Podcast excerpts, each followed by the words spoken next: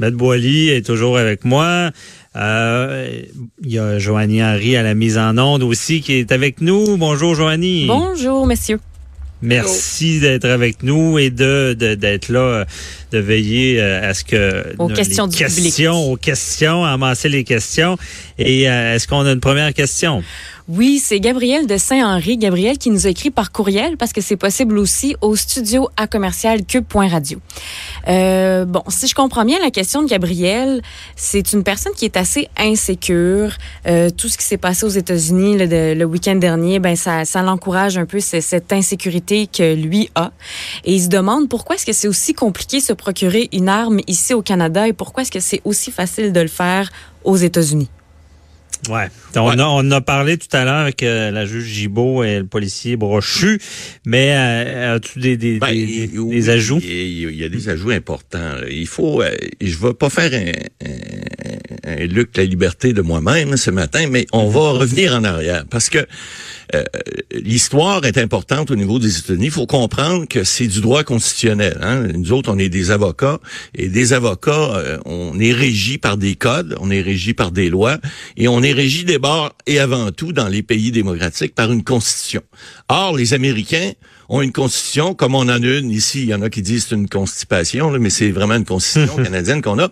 Mais ça n'a pas été adopté dans le même euh, dans, dans, le même genre de situation, si on veut. La constitution américaine, faut se rappeler tout à l'heure de policier Brochu à la retraite qui nous disait que en 1791, effectivement, le, le deuxième amendement a été euh, a été voté et adopté et ratifié, mais il avait été écrit euh, quelques années auparavant. Faut mhm. comprendre que l'histoire américaine, c'est l'indépendance des États-Unis, les 13 premiers États, c'est en 1776. Bon, c'est pas d'aujourd'hui. Ils ont eu une première constitution américaine qui a sept articles, puis il y a eu 28 amendements à cette constitution-là. Alors ça, faut revenir en arrière et comprendre lorsque cet amendement-là est arrivé, le deuxième amendement, c'est dans un groupe de dix amendements, parce que lorsque l'indépendance américaine, vous savez qu'il y a eu une guerre, hein, ils se sont battus contre les Britanniques, c'était une possession britannique. Mhm. Alors, les 13 États se, sont déclarés indépendants en 1976, ont été en 1776, ça fait quand même 350 ans, hein, ça fait mhm. longtemps. Et puis là, il faut que comprendre 400, excusez, il faut comprendre que c'est euh, euh, dans un contexte, entre guillemets, de guerre que la Constitution a été adoptée. Lorsque les amendements ont été faits, ont été écrits, rédigés en 1787, et le deuxième amendement qui dit quoi? Ben, il dit, deuxième amendement, une milice bien organisée étant nécessaire à la sécurité d'un État libre, hein, les États-Unis, le droit qu'a le peuple de détenir et de porter des armes ne sera pas transgressé. Donc, vous allez pouvoir détenir. Pourquoi? Pour organiser la milice, parce que il y avait un monsieur qui s'appelait Washington. Ça, c'est pas une ville, il s'appelait George, son prénom. Il était président des États-Unis en 1787. Puis eux autres, ils disaient, ben là, on va constituer des milices. Pourquoi? Parce que les gens chez eux vont avoir droit d'avoir une, une arme, parce que si l'envahisseur revient, qu'il soit français ou anglais, parce qu'il y avait des guerres à ce moment-là, faut pas oublier que mhm. la, France avait le, bon, ici à Québec, euh, à Québec, il y a eu la, bataille des plaines en 1763, puis que l'Angleterre a repris finalement le Canada, le, le Bas-Canada, mais tout ça, c'est historique. Alors, lorsque le, deuxième amendement est adopté, on dit on va constituer des milices. Pourquoi? Pour se protéger contre l'envahisseur. Mais ça, là, c'est ça fait des centaines d'années en arrière et on n'a jamais, jamais retouché à ça. Tant et tellement qu'aux États-Unis, monsieur, là, qui veut avoir un, permis d'armes, ben, en 2010, j'ai regardé, là, la Cour suprême a validé un règlement dans la ville de Chicago qui, qui, qui disait, ben, vous aurez pas droit d'avoir des, des, des, des, des points, euh, des, armes blanches, là, des, des points américains, puis des, des couteaux. Ben, le, le, la Cour suprême a validé ça en disant non, non, ça va à l'encontre du deuxième amendement. Le deuxième amendement, mais là où il y a un problème, énorme. Puis nous, on n'a pas ce problème-là parce que la Constitution canadienne, les pères de la Confédération en 1867, il n'y avait pas de guerre ici. On n'était pas en guerre. Mhm. Alors, ils ont fait une Constitution canadienne qui, qui puis lors du rapatriement en 1982, souvenez-vous, là, M. Trudeau a pris la Constitution, il a fait signer Alain, euh, la, reine à Londres, puis il a ramené le papier au Canada, il a rapatrié la Constitution, mais il n'y avait pas de guerre à ce moment-là. Alors, il n'y avait pas de danger de constituer. Alors, les armes au Canada, on l'a vu tout à l'heure avec la, juge Gibault puis le policier Brochu, là, euh, les armes au Canada, c'est pas la même nécessité qu'aux États-Unis. Or, les Américains ont jamais voulu, parce qu'il y a un lobby des armes énorme aux États-Unis, c'est des milliards de dollars, on le sait, il y a plus de 400 millions d'armes aux États-Unis. Mhm. et, donc ici, on n'a pas cette mentalité là. il y avait une petite, petite guéguerre tantôt que, entre, Mme la juge puis le policier là, que vous avez pas tout embarqué trop tôt au niveau des armes de chasse. Mais il reste que effectivement euh, ici au Canada, ben, pas dans les grandes villes, mais les gens qui sont dans des dans des villages ou plus au nord, euh, la majorité des gens peut-être pas la totalité, mais font de la chasse, hein, euh, puis ils veulent, ils ont une arme de chasse. Bon, c'est pas des armes euh, comme on voit aux États-Unis là où on peut acheter des mitraillettes avec des chargeurs, etc.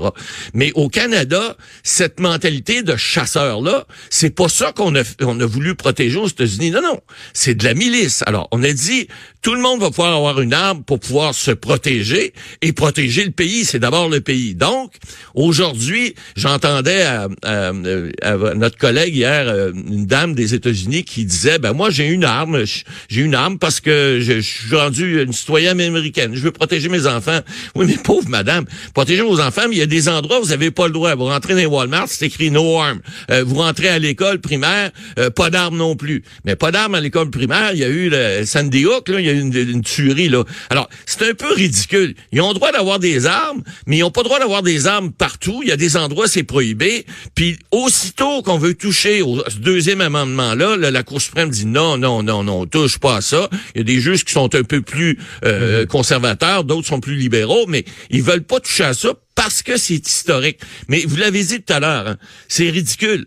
On est, on en est rendu à, à, à, ne plus savoir quoi faire aux États-Unis. Alors, faudrait surtout pas. Je comprends que vous voulez protéger votre famille, Monsieur Gabriel, mais il, faudrait surtout pas que ça vienne ici au Canada. Mais on n'a pas la Constitution pour permettre ça. Alors, les, les, mhm. les, les, gens qui veulent avoir une arme ici doivent euh, passer les tests et avoir un permis, etc. Et c'est bien ici. C'est ça. Donc, on voit, c'est vraiment historique aux États-Unis sont rendus loin, c'est difficile de revenir en arrière, mais oui, ici, un processus beaucoup plus rigoureux. Ah oui. Euh, qui même, là, il y a des armes à feu, mais il y a encore de l'amélioration à faire parce qu'on le sait, euh, euh, Jean-François Brochu le disait tout à l'heure, il y a eu des meurtres avec des armes enregistrées. Oui, tout à fait. Donc, il y avait eu des vérifications de santé mentale également, parce qu'on sait que c'est dans le processus.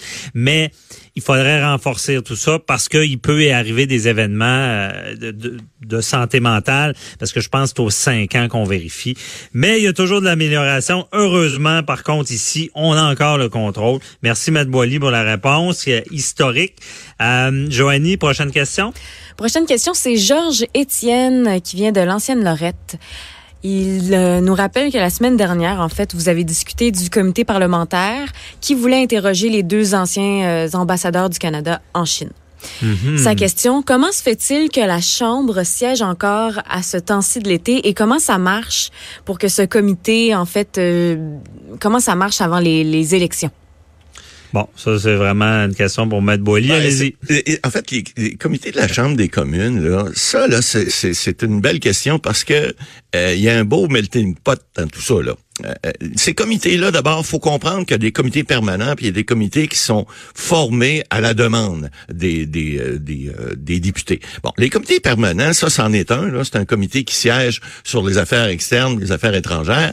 c'est toujours c'est toujours pareil. Un comité, c'est 10 personnes, OK, qui sont choisies en fonction, évidemment, euh, du, du, nombre de députés à la Chambre des communes. Donc là, c'est les libéraux qui sont euh, en, majorité dans les comités. Ils peuvent ils peuvent nommer un président qui va être d'un autre parti, mais à ce moment-là, il va il va toujours avoir une majorité de députés qui sont les députés au pouvoir. Hein. S'il y a un gouvernement minoritaire, ben là, ça va être ça va être l'inverse. La balance va être l'inverse. Mais ces comités-là sont maîtres de leur euh, de leur euh, façon de procéder. Ils ont des règles strictes à suivre parce qu'ils doivent respecter certains budgets, mais ils, ne, ils peuvent siéger à la demande du comité. Donc, si le comité décide de siéger, par exemple, cet été, ce qu'il aurait pu faire, tant que la Chambre n'est pas dissoute, elle va l'être bientôt, là, parce qu'on s'en va en élection, je sais pas si vous le saviez, mais au mois d'octobre, y avoir des élections, et que la ah. Chambre va être dissoute, le premier ministre va aller voir le gouverneur général, puis il va dire, Monsieur le gouverneur, en vertu de la loi, je dois dissoudre la, Chambre euh, cette journée-ci, et vous et là on tombe en élection. Alors ça va se faire bientôt. Mhm. Et puis, mais le comité peut en principe siéger.